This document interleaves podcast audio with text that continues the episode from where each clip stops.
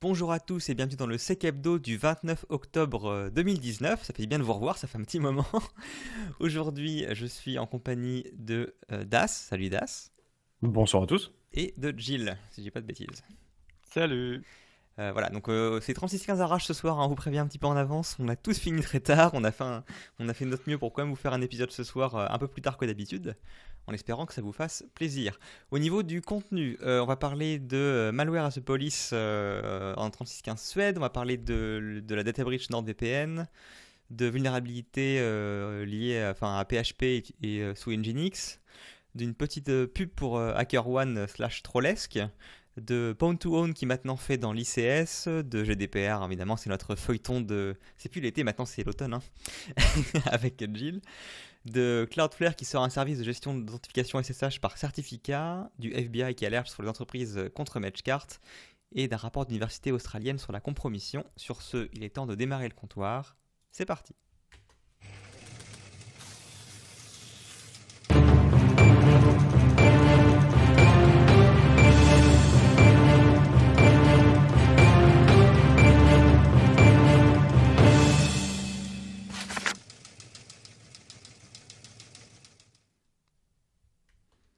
C'est là qu'on voit que je suis rouillé. J'ai dit démarrer au lieu de dire d'ouvrir le comptoir, mais bref, sans transition aucune, je laisse la main à Das. Vous me parlez euh, Pour Malheur the Police, tu fais bien de, relever le titre, c'était mon seul euh, jeu, de mots de la soirée. Alors c'est une petite nouvelle intéressante qui, vient de Suède, euh, qui va probablement pas manquer de générer du débat. Euh, puisque du coup la Suède vient d'annoncer la décision de donner à leurs forces de police la possibilité, dans le cas d'une enquête, euh, de légalement installer du malware sur les appareils électroniques des suspects. Alors évidemment, c'est pas tout le monde qui est concerné, hein, c'est seulement les crimes qui sont passibles de plus de 4 ans de prison euh, et sur lesquels il y a une enquête en cours. Euh, c'est le ministre de l'Intérieur qui a justifié la mesure. Euh, il a dit que euh, bah, les criminels chiffrent quasiment tous leur communication depuis, plusieurs années maintenant, que ce soit WhatsApp ou Signal. Et il va d'ailleurs jusqu'à annoncer que tous les meurtres donc, qui sont commis à Malmö, qui, est, qui, est, plutôt connu ces dernières années pour être le théâtre de violences de gangs, ont toujours été précédés de communications chiffrées entre les, les membres de ces différents gangs. Le problème d'un petit pays comme la Suède, en fait, c'est que euh, c'est difficile pour eux d'aller voir les fabricants ou les éditeurs de smartphones et de leur demander de rajouter une backdoor matérielle ou logicielle euh, qui serait réservée pour les forces de l'ordre. Donc eh ben, ils prennent le, même chemin que les Allemands euh, l'avaient fait il y a déjà très longtemps. Ils vont se doter de nouvelles capacités d'attaque électronique. Euh, du coup, la question qui est très intéressante et qui reste en suspens, c'est comment est-ce qu'ils vont faire ça techniquement? Parce que bah, ils ont trois possibilités. La première, en fait, c'est de recruter et de développer leurs propres exploits, leurs propres rootkits et de déployer ça euh, donc euh, sur toute la flotte possible que, vont utiliser les criminels, donc les flottes passées d'Android, d'iOS et de, de futurs, ou alors d'acheter directement à des plateformes type Zerodium, type Hacking Team, euh, pour, pour citer ceux qui sont les plus connus, euh, ou euh, éventuellement un, mix de ces deux options. Donc là, à voir, à voir comment ils vont faire. Le, plus probable, c'est quand même qu'ils achètent. Je ne sais pas ce que vous en pensez. Bah, oui, je peux laisser peut-être la main à Gilles avant de donner mon grain de sel depuis quelqu'un qui habite sur place. Ouais, bah, après, c'est ce qu'on a déjà en France. Hein. Euh, donc, euh, qui continue à légaliser des techniques qui, qui malheureusement euh, vont leur servir parce que sinon bah, ils n'arrivent plus à rien avec tout ce qui est chiffré. Bon, ça, c'est, toujours la course entre faire appliquer le maintien de l'ordre, enfin la, loi, et puis et puis le, contournement. Hein. Ah, mais ça, les rances, les rances le font, mais est-ce que la police peut le faire en France? Je suis pas sûr ben, de ça. Si moi, il me semble que si tu as l'autorisation du juge, euh, tu fais. Alors, je, vais vérifier, mais euh, j'avais en tête que euh, globalement, c'était dans l'arsenal juridique, très peu utilisé parce qu'on n'avait pas les outils ou qu'on n'était pas confiant pour le faire. Mais pour moi, dans des, enquêtes où tu as un juge et où on est sur typiquement de la criminalité organisée, c'est un peu comme suivre les véhicules, quoi. Pour moi, ça rentre dans le même type d'arsenal, mais il faudrait que je contrôle.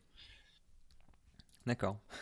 Moi de mon côté, donc bah en fait, euh, je cherchais des articles dans la presse euh, locale qui en parlaient pour voir un peu la vie. Donc j'ai trouvé un article sur Faber qui est un peu euh, comment dire, c'est un magazine IT généraliste, un peu comme on pourrait avoir avec du Numirama ou autre en France.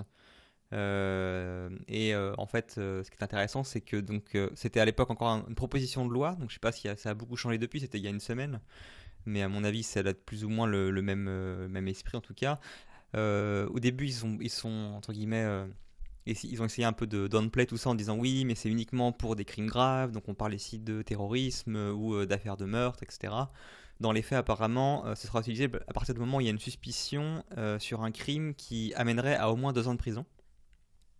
Donc c'est pas non plus pour. Moi j'avais eu 4.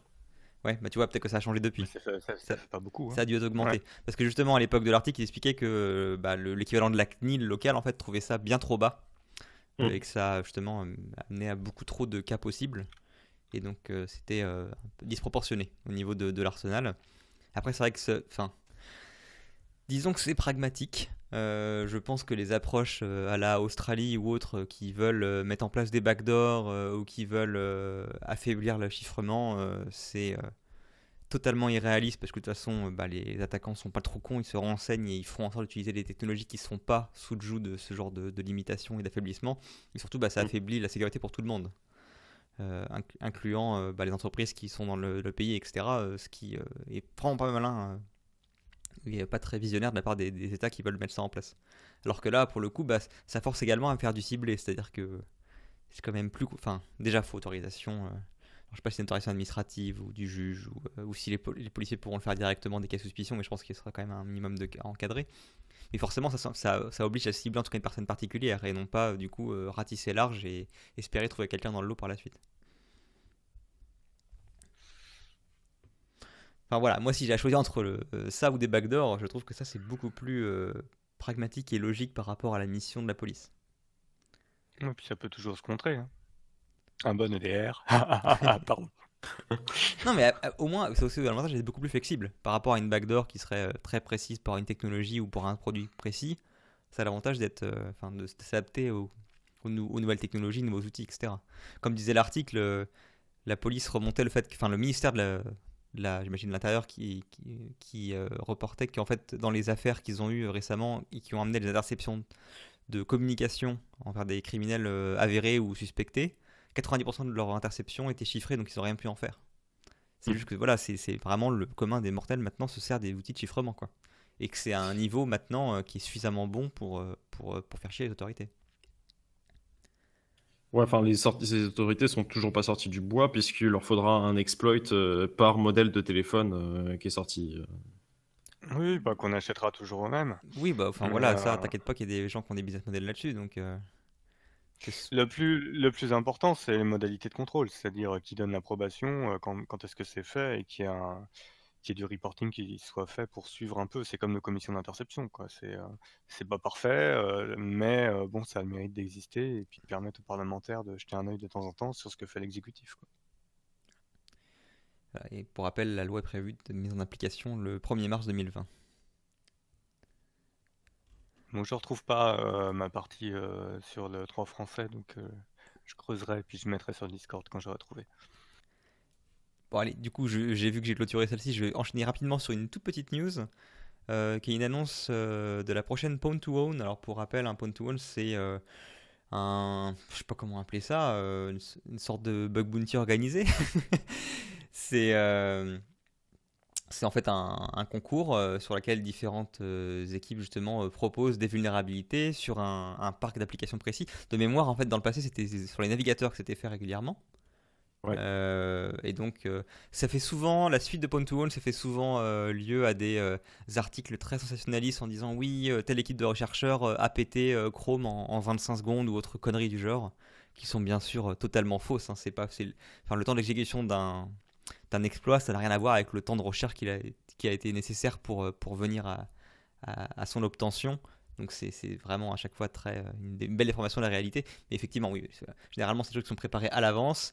Le mémoire, le concours, il dure 24 heures ou 48 heures. Et euh, à la fin de cela, les, les vulnérabilités sont remontées aux différents constructeurs, donc qui participent, je crois, au cash prize et bah, qui permet également une amélioration. Pour moi, c'est vraiment un complément du bug bounty, sauf que là, c'est sur un sujet très précis et que c'est un, événement qui est relativement médiatisé, mais on s'en approche énormément au niveau du, du, du modèle. Quoi. Et donc cette année, visiblement, ils vont faire ça sur un scope différent, à savoir les systèmes industriels, ce qu'ils appellent ICS. avec un cash price qui monte à un quart de million de dollars quand même pour la pour, juste la partie ICS Ouais, c'est ce que je comprends, ouais. Alors, c'est le comment dire, c'est la c'est la somme des cash prizes, hein, le de 50 000. C'est pas la somme pour chaque euh, chaque type de, vulnérabilité. En tout cas, c'est intéressant. Euh, c'est vrai qu'il y a encore quelques années, euh, on était en mode bon, bah, c'est c'est pas connecté à Internet. Enfin, ça ne l'était pas. Ou alors on, on, se casse les yeux en disant que ça ne l'était pas, mais en fait, ça l'était quand même. Euh, donc on s'y intéressait pas, mais maintenant on voit que ça commence à devenir très euh, un centre d'intérêt assez important. D'un côté, du côté des vendeurs de solutions qui commencent à s'intéresser pas mal à ces systèmes-là, et maintenant bah, le Point to Own qui organise un concours là-dessus, ce qui est intéressant. Euh, je suis curieux de voir du coup la tronche des articles qui vont parler de ça quand ça va sortir, en disant oui, on a pété votre centrale nucléaire en 25 secondes et votre bêtise.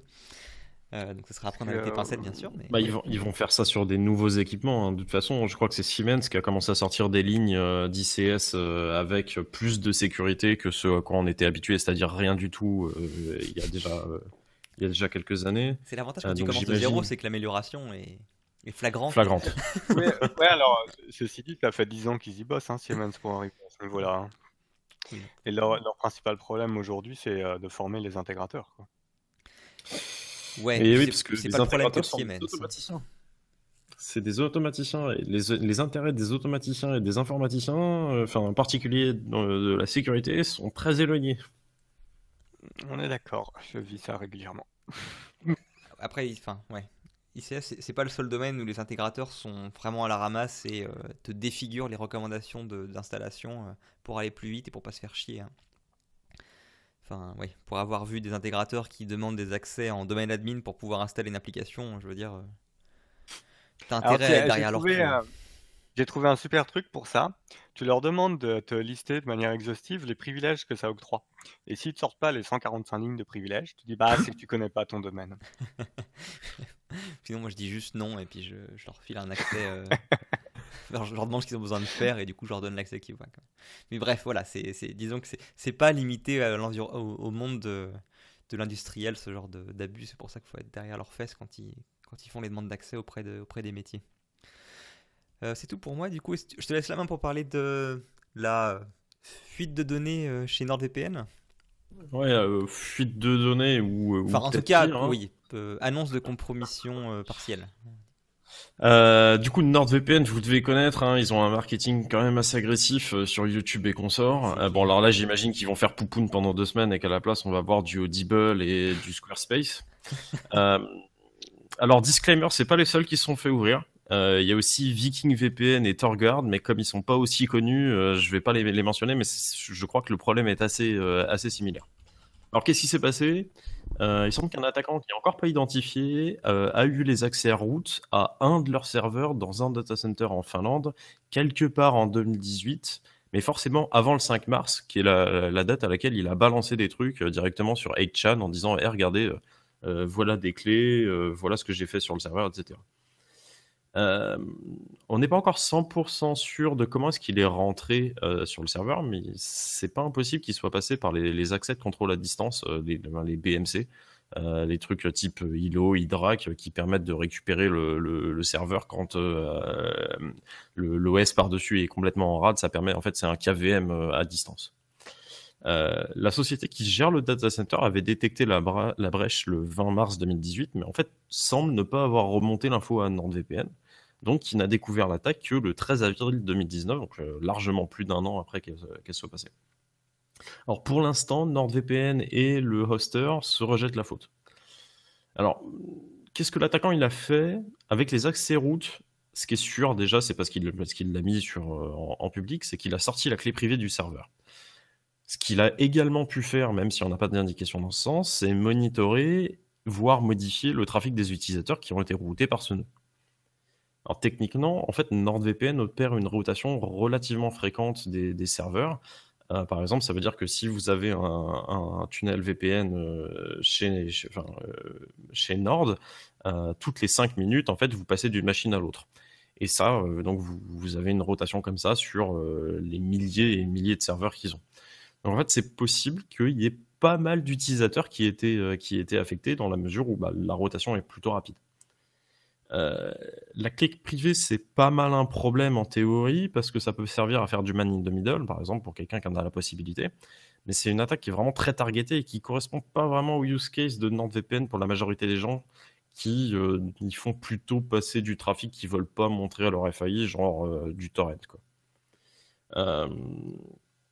En fait, le vrai problème dans l'histoire, c'est qu'ils ont admis l'attaque vraiment largement après avoir été mis au courant. Euh, en plus du fait que bon bah ils font pas ils font pas la veille qui, euh, qui, leur incombe. Euh, et en fait tout ça parce que quelqu'un a, balancé sur Twitter la clé privée il y a il y a il y a 10 jours. Alors que cette clé était déjà publique, enfin pardon cette clé privée elle était déjà publique depuis depuis plus d'un an en termes de sécu, hein, c'est complètement contraire aux bonnes pratiques de, des disclosures qui sont d'avertir publiquement et honnêtement les utilisateurs au plus tôt. Et puis bon, bah, ils disent qu'ils n'ont pas trouvé de traces de monitoring du trafic euh, qui, a transité par ce serveur, mais ils ne sont pas rendus compte que quelqu'un l'avait compromis. Du coup, c'est assez difficile de les croire sur parole. Euh, j'en profite pour une piqûre de rappel sur les VPN. Si vous voulez être anonyme sur Internet, vous utilisez Tor, vous n'utilisez pas un VPN. Euh, les providers, ils vous vendent pas en fait des vrais VPN. Ce qu'ils vous vendent en réalité, c'est juste des proxys. du coup, un provider de VPN, c'est juste un autre FAI vous faites que déplacer votre confiance vers un autre acteur. Et donc, si vous faites du torrent en VPN euh, pour échapper à Adopi ou pour changer votre région Netflix, ça va. Mais si c'est pour en faire n'importe quoi d'autre, ça va pas. Et c'est la fin de mon, ma piqûre de rappel. Bah, euh, je, compléterai là-dessus que pour les gens qui sont un minimum euh, technique, il y a des outils très faciles maintenant pour déployer son propre VPN un peu où on veut sur les droplets AWS ou autre. Un outil qui s'appelle Algo, je sais pas si on en avait déjà parlé ici ou pas. Euh, pour avoir testé... Ouais. Pour avoir testé récemment, c'est vraiment enfantin à déployer. Euh, et après, vous avez un droplet euh, chez un provider, ça vous coûte potentiellement moins de 5 euros par mois, donc relativement similaire à un provider. Alors forcément, vous n'avez pas également une aussi grande possibilité pour sauter d'une région à l'autre. Mais si votre préoccupation, c'est juste d'avoir votre trafic chiffré sur tout ce qui sort de votre machine quand vous êtes en conférence ou autre, ça fait largement le job. Et au moins, vous n'avez pas à faire confiance à un tiers, vous gérez tout de bout en bout. C'est pas le truc qu'avait sorti Google, hein. euh, c'est un autre truc dont tu parles. Oui, oui, oui. Euh, bah, le produit s'appelle Algo. Il est sur, c'est un, projet open source sur GitHub euh, qui est en fait simplement ah une suite de scripts. D'accord. Ouais. C'est quoi le VPN en dessous? WireGuard, OpenVPN il, il, te propose un WireGuard par défaut, mais il te gère également un ah. OpenVPN si tu le souhaites. Mais il te fait un, un WireGuard clé en main qui marche avec génération de QR code pour tes téléphones et tout. Euh, moi j'ai ça sur mes tablettes maintenant, etc. C'est magique quoi. Et il te fait également, il te propose également de te scripter un, un, résolveur DNS local qui fait un filtrage sur la pub, une sorte de PO ah intégré. Ouais, un PyHole. Donc c'est franchement, euh, enfin, pour ce que ça fournit en 5 minutes, c'est très très bien. Et ça fait également de fournir des accès en, en plus, il peut par exemple euh, faire des, tunnels SSH également. Il te préconfigure des, des, des comptes qui peuvent faire rien d'autre qu'un tunnel SSH. Euh, voilà, et ça utilise des, bonnes configurations par défaut. Je le mettrai dans les, dans les liens pour ceux qui ne connaissent pas. Je, pour répondre à WAM, je le rajouterai dans les, dans les sources pour cet épisode-là. Et c'est tout pour moi. Euh, j'ai fini de m'étouffer j'arrive. Ça marche. Euh, du coup, Nginx, c'est ça le suivant. Alors, dans certaines conditions qui a priori sont plutôt communes, euh, notamment, c'est ce qui était poussé pour, euh, comme conf par défaut pour les on-cloud. Il est possible d'obtenir une exécution de code à distance euh, sur une config Nginx PHP. je ne vais pas rentrer dans le détail technique parce que quand j'ai vu les mots, bon, en gros, ça exploite de, la manière dont le Nginx parle au moteur PHP et la manière dont celui-ci lui répond. Et sous certaines conditions, ça permet de déclencher une exécution de code ce qui est intéressant, c'est qu'il n'y a que la branche 7 de PHP qui est patchée. Donc toutes les branches out of support, ben, c'est mort. Il y a un workaround qui est mis, mais comme le dit l'avis de l'ANSI, parce qu'il y avait un avis qu'ils ont sorti une alerte tout à l'heure, bah, ça répond à ce qui est documenté, mais il y a peut-être d'autres moyens de déclencher cette RCE. Donc voilà, globalement, bah, il faut un PHP à jour et ça, c'est quand même pas gagné. C'est pas la chose la plus facile quand vous avez des applications un petit peu vieilles à maintenir.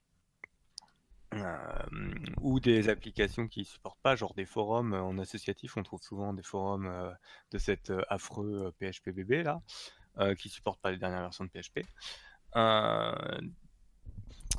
Donc, donc faites attention si vous avez du Nginx et du PHP, allez lire, on vous mettra les liens, allez lire l'exploit pour voir. En fait, finalement, ce qui avait de mieux documenté, c'est bon l'article de Tenable quand même, qu'on a trouvé la vulne, et puis le GitHub. qui, qui dit finalement qu'est-ce qu'il y a dans ta conf qui peut être gênant, comment le corriger, et puis qui te montre comment rejouer la, la vulnérabilité. ça fait quand même longtemps que c'est sorti, parce que l'exploit il a plus de 10 jours, hein, je sais pas ça, si je me trompe pas, ou 22, 7 jours. C'était déjà passé dans, certains avis, et puis bon là c'est sorti en alerte, ça veut dire qu'il y a des campagnes vraiment bruyantes en cours. Voilà. Petite joyeuseté, il n'y a pas mis, alors je fais pas un corner vuln, mais petite joyeuseté. Hein. Après, qu'est-ce qu'on a euh, Morgane, t'as encore un truc à dire? Ah oui, j'en ai plein. Mais euh, du coup, tu, ah, gardes ton, ta news euh, GDPR pour, pour après, c'est ça? Bah, je me dis qu'une une mauvaise nouvelle après l'autre, tu vois. je te laisse en parler un Et Hacker One aussi. Ah oui, Hacker One, j'ai raté, il était avant? Ah bah, je le ferai après. ça marche. bah non, alors bah, je vais dire un truc du positif pour changer dans ce cas-là. Je vais parler rapidement de Cloudflare qui a fait un article visiblement qui promeut un de, de leurs services qui s'appelle Cloudflare Access et qui permet de faire, de faire de, un bastion pour vos connexions SSH qui fait la gestion de connexion, euh, d'authentification SSH via certificat. Alors je ne sais pas si on en avait déjà parlé ou pas ici. Moi j'avais trouvé un superbe article il y a quelques semaines que j'avais mis dans la newsletter qui parlait justement de à quel point euh, c'était entre guillemets euh, pas, pas dépassé mais pas forcément une si bonne pratique que ça d'utiliser euh, des clés RSA pour l'authentification SSH, que ça a amené énormément de problèmes au niveau de la gestion des clés, de la révocation des clés, la distribution des clés, et que euh, même si c'était déjà un step-up par rapport à un mot de passe euh, potentiellement de mauvaise qualité, ça a amené énormément de problèmes derrière sur la, justement la gestion de ces clés et, la gestion d'utilisateurs, et que du coup, la belle approche, la bonne approche, c'est d'utiliser des certificats de courte durée de vie. Que le problème du coup, c'est d'avoir un système en place pour euh, générer ce certificat, avoir une chaîne de confiance qui est déployée au niveau des serveurs pour que le certificat soit reconnu, et euh, gérer l'authentification pour le donner le certificat à la personne à un moment donné. Et en gros, euh, l'article en fait comment dire, mettait en avant justement une suite d'outils open source qui avait été poussé par la, la personne derrière cet article-là, qui en fait, avec des petits sur votre, dans votre bâche, euh, quand vous laissez vous SSH sur une, euh, sur une, euh, une, machine, ça vous ouvrait dans votre navigateur votre provider SSO. Vous faisiez votre authentification en deux facteurs ou autre, ce que vous demande votre SSO. Et derrière, ça vous fournissait un certificat d'une durée de vie de 20 heures qui vous donnait du coup accès bah, aux machines sur lesquelles vous êtes autorisé à accéder par rapport à ce certificat-là. Et du coup, bah, au bout de. C'est génial, ils ont inventé Kerberos pour Linux. Bah oui, si tu veux, mais euh, disons que c'est. Euh, enfin, ah non, mais c'est. je dis ça ironiquement, mais c'est une très bonne chose. Ouais, ouais. C'est une manière classique de router un, tout un parc Linux, c'est de trouver une clé euh, qui est déployée sur plusieurs serveurs que tout le monde a oublié, et puis d'utiliser ça pour, pour, pour se latéraliser. Quoi. Voilà, tout à fait. Ouais, après, ça dépend comment tu gères, hein, parce que si tu gères aussi mal tes certificats que tu gères tes clés SSH, bah, tu es dans, dans, le même pétrin. Hein. Bah, tes certificats, ils expirent. Ouais, c'est ça la grosse différence. Ah, en fait, ils n'utilisent pas les revocation lists, c'est juste la date d'expiration. Oui, c'est ça, c'est le certificat à une durée ah de vie de 20 heures. En fait, ton ah certificat, c'est un ticket. Ok, ouais, ouais, ça devient un ticket.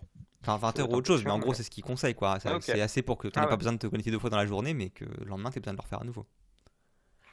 Et, voilà. et en gros, bah, ce que Cloudflare a annoncé, c'est finalement euh, bah, leur version packagée de ça. Euh, donc en gros, euh, se connecte avec l'identity provider euh, de votre choix et vous fournit justement bah, un bastion SSH qui marche à coup de certificat. donc je trouvais l'approche intéressante. J'essaierai de vous retrouver l'article initial qui parlait de la version open source pour le faire chez vous à la mano. Je trouvais l'approche géniale. C'est partie des super idées. Tu vois l'article, tu fais Ah, mais c'est trop bien, il me faut ça chez moi. Tu passes ça euh, à des gens euh, dans ton équipe IT. Ils disent Oh, c'est trop bien, effectivement. Puis la semaine après, c'est oublié parce que t'as pas eu le temps de t'y mettre. Quoi. Ouais, bah ça. C'est un chantier. Hein. Il y a tellement des idées comme, enfin, lumineuses qui partent au cimetière. enfin, qui meurent trop tôt. voilà, donc potentiellement, enfin, en, en, ayant une solution packagée, ça peut permettre à des boîtes de ne pas se poser trop de questions sur la partie implémentation et de juste adopter l'approche, ce qui peut être Vraiment une très bonne chose. Voilà. Maintenant, on repart dans les mauvaises nouvelles, c'est ça? Bah, Un petit truc gay aussi. Euh, on a un article de, dont les sources sont HackerOne. Hein, donc HackerOne, qui est plateforme en ligne de bug bounty, euh, qui, a pris finalement le coût des data breach euh, pour lesquels finalement l'exploit a utilisé quelque chose qui avait été trouvé en bug bounty ou qui aurait été trouvé en bug bounty, mais je crois que c'est qui avait, euh, qui avait été trouvé en, bug bounty. Et donc ils disent finalement, il y a des entreprises qui ont perdu 265 millions de livres, mais si elles avaient déployé du bug bounty ben, et qu'elles avaient payé les bounties, ça leur aurait coûté un peu plus de 9600 livres. donc on a quand même un rapport entre 200 millions et, et 10 000. Quoi bon, c'est toujours difficile ces, chiffres-là parce que bah, ils ont un intérêt clair à ce qu'on aille chez eux. Mais je, trouve que c'est intéressant et potentiellement pour ceux qui essayent de vendre du bug bounty, ça peut être un argument de plus à aller chercher, un peu comme on va chercher des trucs genre Gartner et compagnie où ils sont, on peut toujours se demander de comment c'est fait. voilà, ça fait aussi un argument qui peut être utilisé si vous en avez besoin pour pousser un peu le début du bug bounty, qui, on le rappelle, se fait après avoir déjà épuré les vulnérabilités euh, et être capable de répondre euh, aux fixes qu'il va falloir sortir quand même rapidement. Euh, voilà, c'est le petit moment, je, je, fais de la pub quoi. Ouais, c'est vrai que bon, après moi je critique pas euh, en tant que tel, c'est un très bon produit, enfin c'est un très bon provider de service et le bug bounty en tant que tel c'est une super approche qui est complémentaire avec d'autres outils comme le, le pentest, etc. C'est pas, ça remplace pas l'arsenal existant, mais ça complète très bien. Par contre, effectivement, l'argumentaire est quand même sacrément fallacieux. Enfin, avec mm. des, des si, on remet Paris en bouteille, comme on dit. Enfin, euh, enfin, euh, et le, truc, c'est que c'est pas parce que cette vulnérabilité-là aurait été identifiée et patchée dans les temps que l'attaquant n'aurait pas simplement trouvé autre chose. Euh, si jamais ils ont une cible en tête, évidemment, si jamais ils se cassent un peu trop les dents, ils passeront sur une cible facile, mais enfin, je veux dire, ça garantit en rien que la compromission n'aurait pas été faite. Et puis, tu vois, bah, typiquement, un match card, je suis pas convaincu que ce soit trouvé par du bug bounty. Quoi. Ah, ouais. Bah, je, vais en parler du match card après d'ailleurs. Mais... ah, voilà, transition toute faite. voilà. Bah oui, d'ailleurs, je, je, peux enchaîner là-dessus, c'est parfait, merci. Euh.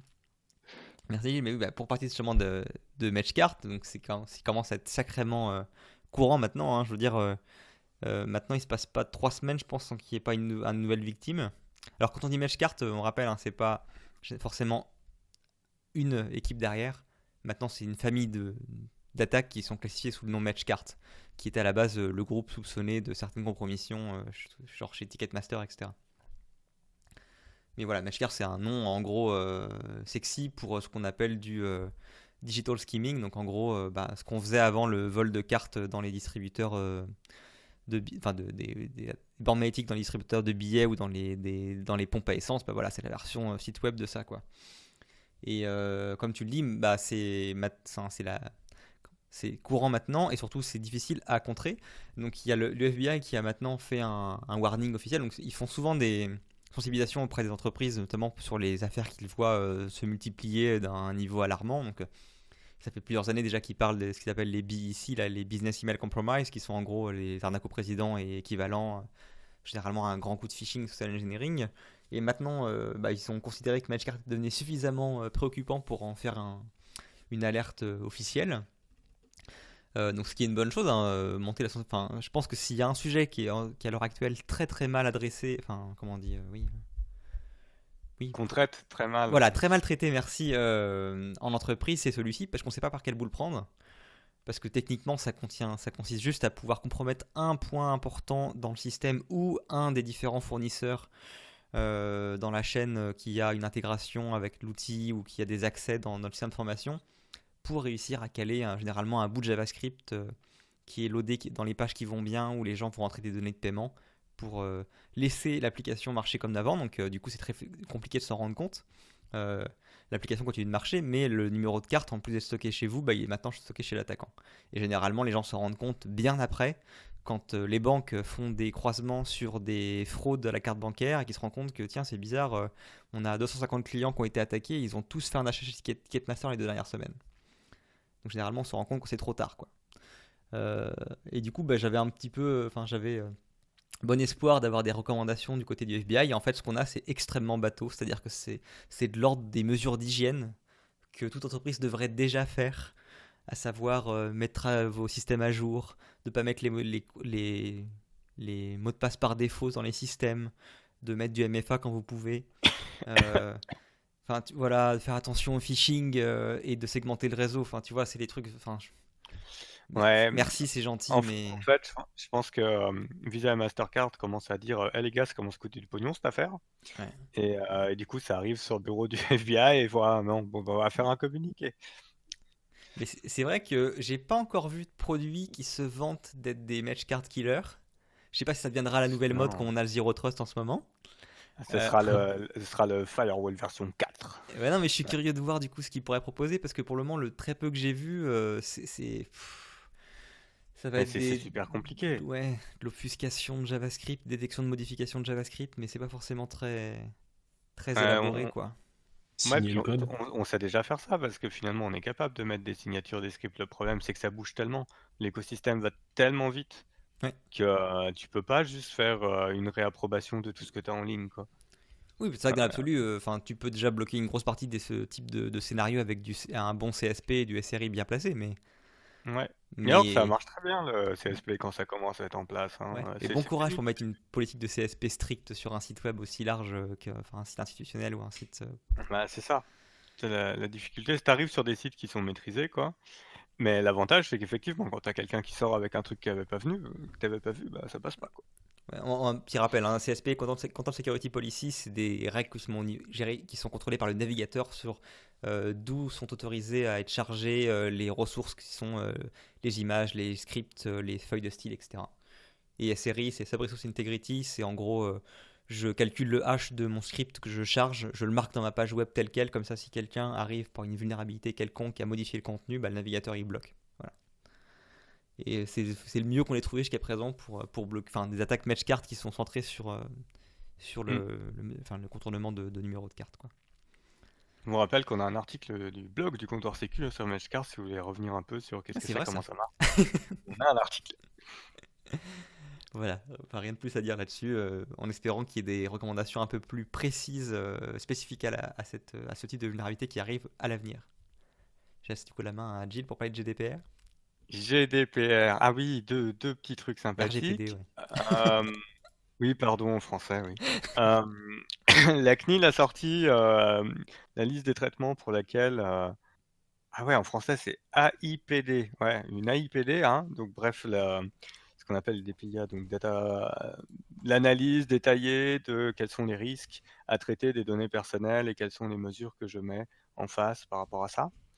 Il y a hum, six mois, un an, je sais plus, ouais, euh, ouais, 6-10 euh, mois, euh, la CNIL disait bon, il faut qu'on mette à jour toutes les autorisations qui existaient avant.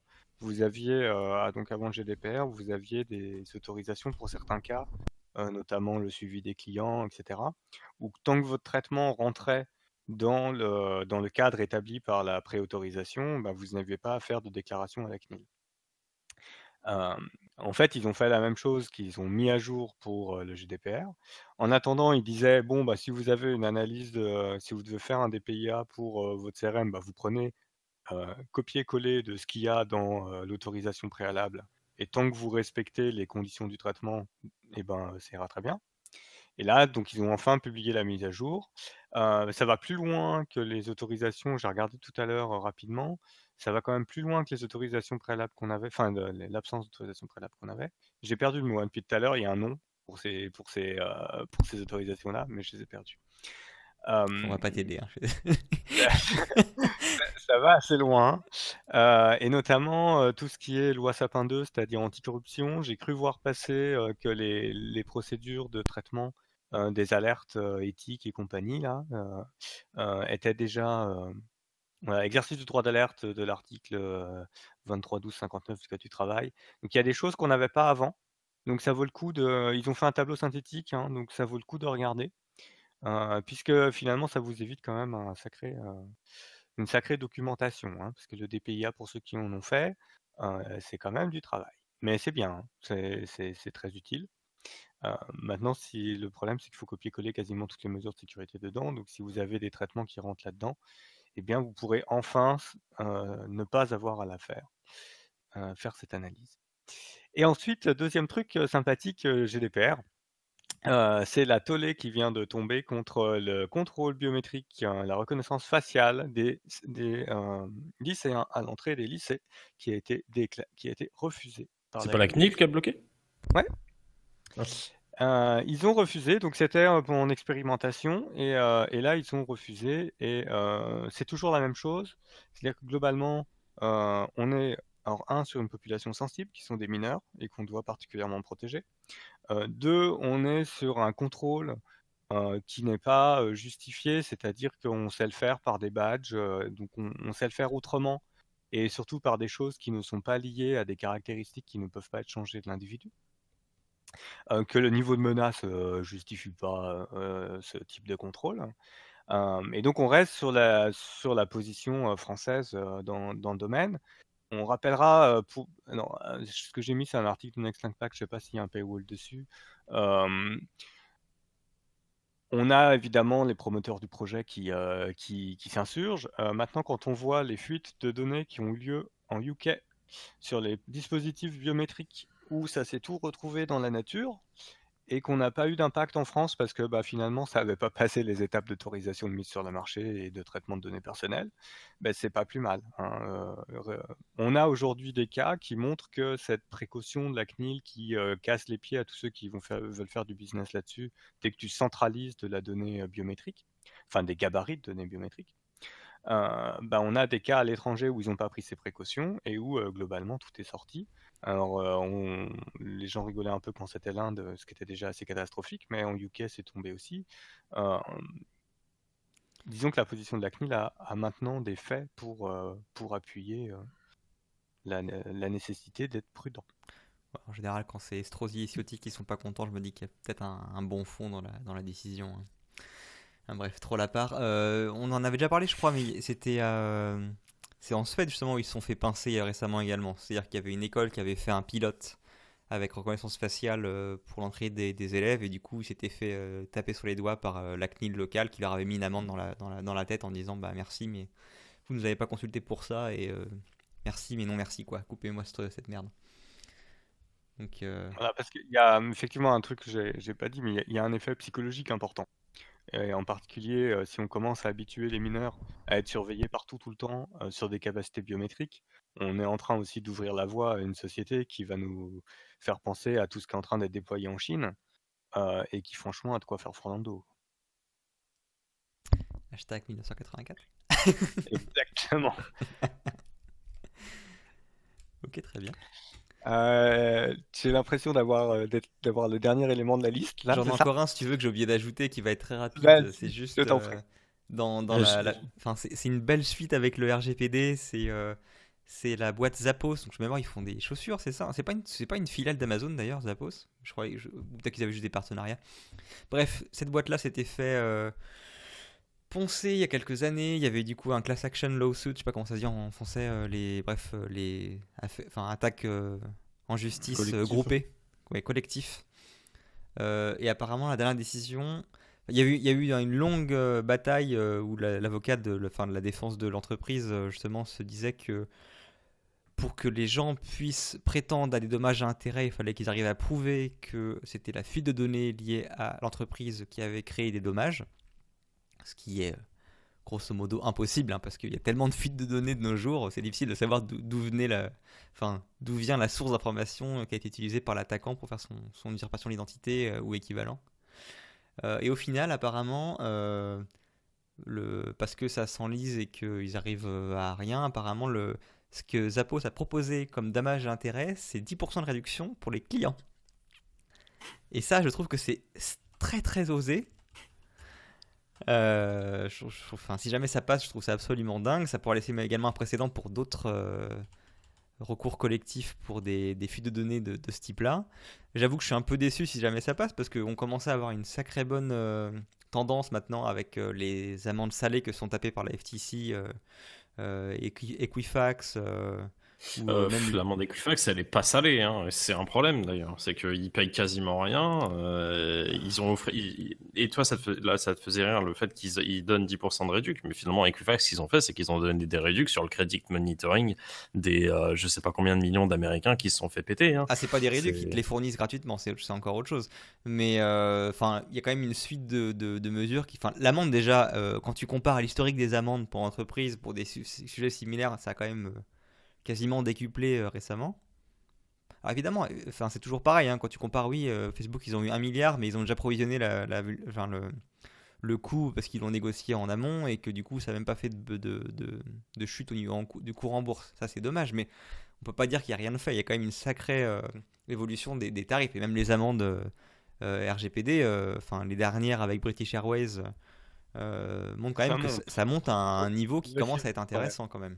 La British Airways et Facebook, ouais. Mais Equifax, c'était pas, c'était pas en rapport avec la, la, criticité des données qui sont sorties. Hein. au final, ils sont pas pour euh, quelque chose comme 700 euh, 000. Enfin, attends, c'était combien déjà?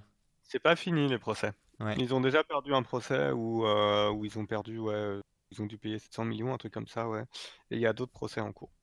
Enfin, le, ce qui retombe dans la poche de, des, personnes qui, qui, donc, qui, acceptent la transaction, c'est genre, je sais plus, 15 dollars ou un truc comme ça, non? Il faudrait regarder, je, sincèrement, je sais plus. Mais je sais que je ne veux pas trouver ça énorme non plus. Hein. Ah, peut-être le recours collectif pour les personnes, mais en tout cas, la somme à la fin était quand même pas si négligeable. Après, c'était mon appréciation de. Je me souviens plus du tarif, hein, pour être honnête, mais ça, ça, chiffrait quand même pas mal par rapport à ce que j'avais vu dans, dans les années euh, passées. Oui, c'était mieux que ce qu'il y avait avant. En tout cas, c'est mieux que 10% de réduction sur le, sur le magasin. oui, où tu es obligé finalement de retourner dans le truc qui t'a trahi, quoi. c'est pour ça que c'est malin, parce qu'ils enfin, je pense qu'il y en a un paquet qui ont juste envie. Enfin, si jamais tu fais partie du cours collectif, recours collectif, c'est que tu as vraiment envie de voir euh, le, la personne payer, donc c'est pas pour lui redonner du business, quoi. Donc je pense que ça ne les engage pas à grand chose de fournir 10%. Donc c'est bien une filiale d'Amazon qui est localisée à Las Vegas. Ok. Faut, faut juste que. C'est quoi C'est une cour fédérale? Qui traite? Je, sais plus. J'ai plus la news en tête en fait. J'y ai juste me dit, il faudrait que j'en parle ce soir, mais euh, je, retrouverai l'article pour les sources. Faut espérer que ce soit une cour fédérale parce que c'est pas un État qui est très. Euh, c'est un État qui est très clément avec euh, ces entreprises. Alors pour finir, ça y est Attends, ouais, pas pour finir. non, ah, vas-y, c'est ce cadeau. J'aurai une découverte de la semaine juste après. Très bien. Ah, puis il y a, y a Galadrim qui veut nous parler aussi, non? Je sais pas, il, nous, il, nous il décide, mais je sais pas s'il veut nous parler. Non, je crois. Euh, rapport d'université australienne, l'université nationale australienne s'était fait euh, compromettre euh, et ils ont publié un rapport très intéressant euh, sur comment ils se sont fait compromettre avec un exécutif summary qui, euh, qui donne déjà envie. Et euh, alors, pour ceux qui font de la réponse à incident, ils vont forcément être un peu déçus. Hein. Mais pour des gens qui sont dans la sécurité, qui se posent la question, qu'est-ce que c'est en vrai une attaque avancée? Qu'est-ce qu'ils ont fait et là où ils se sont plantés dans leur Enfin, là où ils n'ont pas été assez vite, c'est comme d'habitude, hein, tu as un incident, tu commences à le traiter, tu commences à patcher des trucs, et puis au final, euh, bah, c'était pas suffisant par rapport à, ce qu'a fait ton attaquant. Le rapport est assez complet, j'ai pas encore tout lu. on a une timeline qui est intéressante, et je trouve que ça illustre bien, il y a un schéma surtout simplifié, qui illustre bien comment fonctionne une attaque, et le schéma, je pense qu'il est réutilisable en sensibilisation. Euh, pour expliquer voilà comment ça se passe quoi. Euh, comment ils se déplacent, enfin ça commence par là, puis ça va par là, puis ça va par là, et donc c'est pour ça qu'on vous demande de faire attention à ce qui se passe sur vos postes, parce que parce qu'une fois qu'ils sont sur vos postes, ben, ils sont pas loin d'être d'être là où ils veulent aller. donc donc voilà, un petit truc à lire, ça fait quand même ça fait 20 pages, donc ça va, c'est raisonnable. Ça reste digeste. Ouais. C'est écrit dans un bel anglais. Très bien. Euh, du coup, euh, découverte de la semaine ou euh, parce que j'ai pas eu de manifestation ah, attends, non mais il est mute. Ah non, il est mute. Il faut lire un peu. Censure ah, Ça y est, on t'entend. Vas-y. Ouais, du coup, je pouvais pas.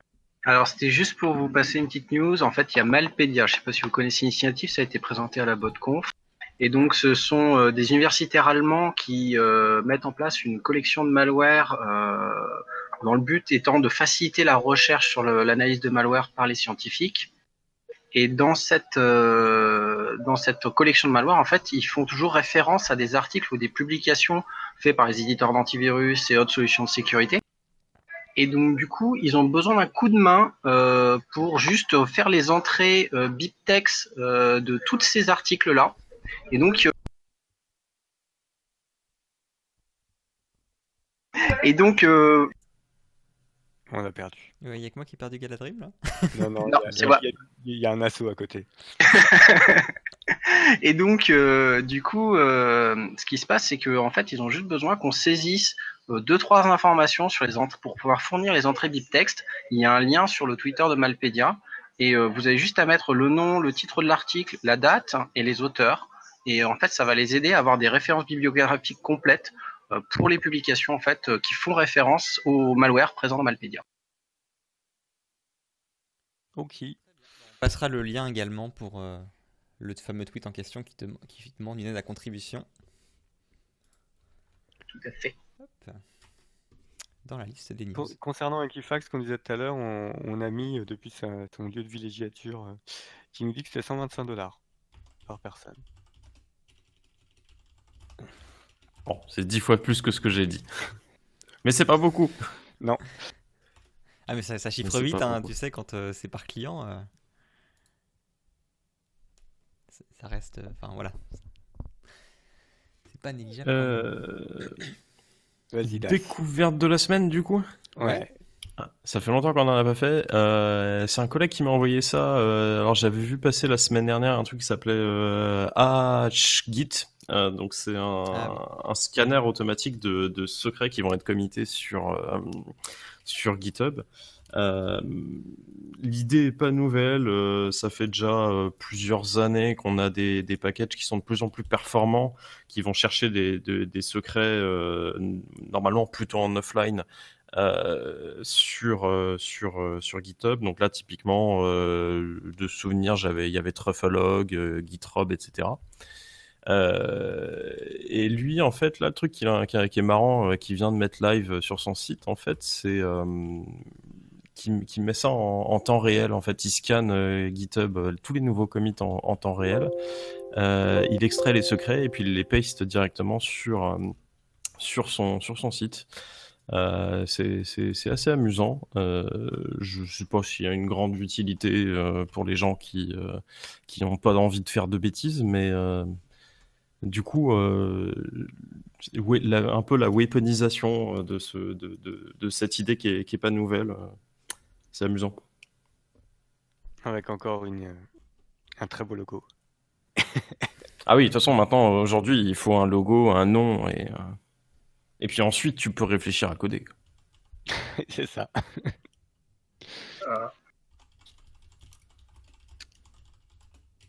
Du coup, je pense qu'on a fait le tour pour ce soir.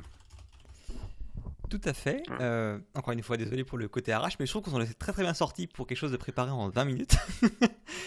Euh, en fait, euh, le ratio préparation-efficacité est quand même pas dégueu, hein. ça s'améliore. Ouais, en fait, je pense qu'il faut qu'on arrête de préparer. Je pense que c'est la clé du bon, blague à part. On espère que ça vous a plu. on vous donne bien sûr rendez-vous pour un prochain épisode prochainement. Je n'ose plus dire semaine prochaine maintenant, mais prochainement. sur ce, il est temps de fermer le comptoir. À plus tard. À plus. ciao, bonsoir.